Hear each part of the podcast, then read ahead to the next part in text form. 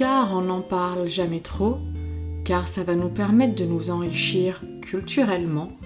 Ici, nous retracerons l'histoire des femmes artistes dans l'histoire de l'art. Lors du précédent podcast, je vous ai parlé de Marie-Suzanne Rosselin, admise, souvenez-vous, à l'Académie royale de peinture et de sculpture le 1er janvier 1770.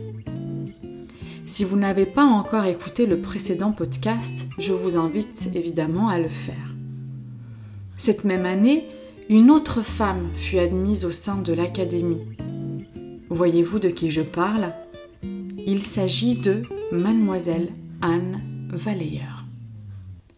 Celle-ci fut admise à l'Académie quelques mois après Marie-Suzanne, plus exactement le 28 juillet 1770. Qui est Anne Valleyer Que pouvons-nous dire de son art? Réponse dans ce onzième épisode de la saison 1, toujours sous le thème des femmes artistes admises à l'Académie royale de peinture et de sculpture, dans ce podcast 100% art, 100% féminin. Bonjour et bienvenue dans Art au féminin.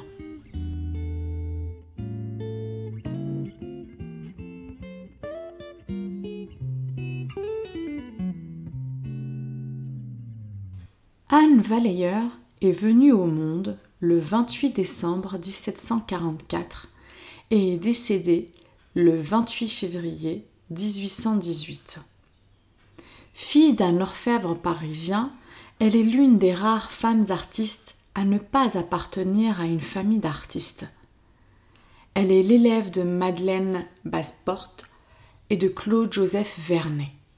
Elle est considérée comme artiste du mouvement rococo, et se spécialise en tant que peintre de nature morte, puis dans les portraits. Comme je l'ai dit, le 28 juillet 1770, elle est admise à l'Académie royale de peinture et de sculpture.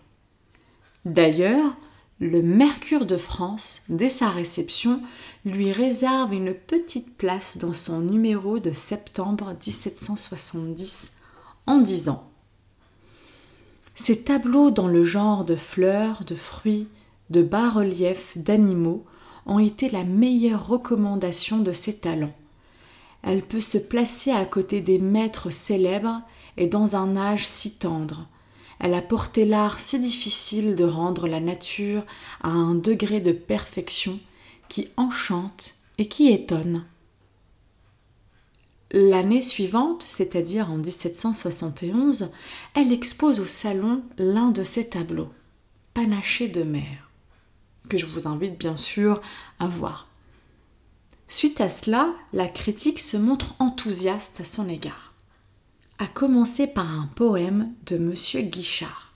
Facile à trouver que je vous invite à lire et à en faire votre propre analyse.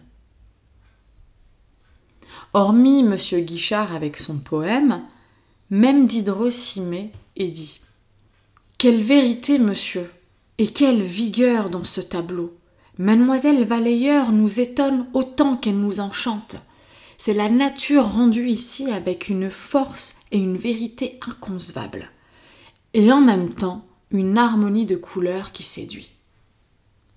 Un autre de ces tableaux est également jugé par Diderot en employant des mots comme surprenant et magique. Puis, soudain, en 1781, il change d'avis et dit Composition agréable, mais de nul effet. Il y a de la vérité, mais la touche est molle et froide. Rien de la finesse particulière de dessin et de pinceau que ce genre exige. La corbeille de raisin est égale de son effet. Je ne peux comprendre un tel changement d'avis, même si ça reste le sien. Aucun jugement donc. Ceci étant, le 23 avril 1781, Anne Valleyer épouse Jean-Pierre Sylvestre Coster, avocat au Parlement et receveur général. Suite à cette union, elle devient Anne Valleyer Coster. Elle poursuit sa carrière de peintre avec succès. Même qu'elle devient chef du cabinet de peinture de la reine Marie-Antoinette, ainsi que son professeur de dessin. Par la suite, Anne Valleyer se spécialise dans le portrait et a d'ailleurs réalisé de nombreux portraits. En parlant de portraits, justement, celui de Madame Coster a été peint en 1783 par Rosselin. Ça vous dit quelque chose? Précédent podcast. L'époux de Marie-Suzanne. Vous suivez? C'est bon? Je vous invite d'ailleurs à visualiser les tableaux de cette artiste afin de mieux vous rendre compte du travail qu'elle produisait. Aujourd'hui, cet artiste est tombé dans l'oubli, mais bien évidemment, c'est sans compter sur art au féminin.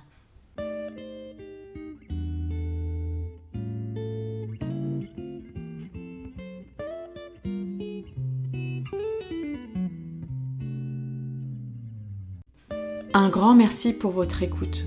Je vous retrouve bientôt pour un nouvel épisode 100% art au féminin. Si en attendant vous avez envie de prolonger le dialogue, je vous invite à me rejoindre sur la page Instagram Art au féminin. L'occasion pour vous de me poser des questions et me faire un retour sur ce que vous venez d'écouter. Pour que mes podcasts aient de la visibilité et soient écoutés par d'autres personnes, je vous invite à me laisser un commentaire accompagné de 5 étoiles sur Apple Podcast. Et puis, soyons honnêtes, ça fait toujours plaisir. Merci, belle journée, belle soirée.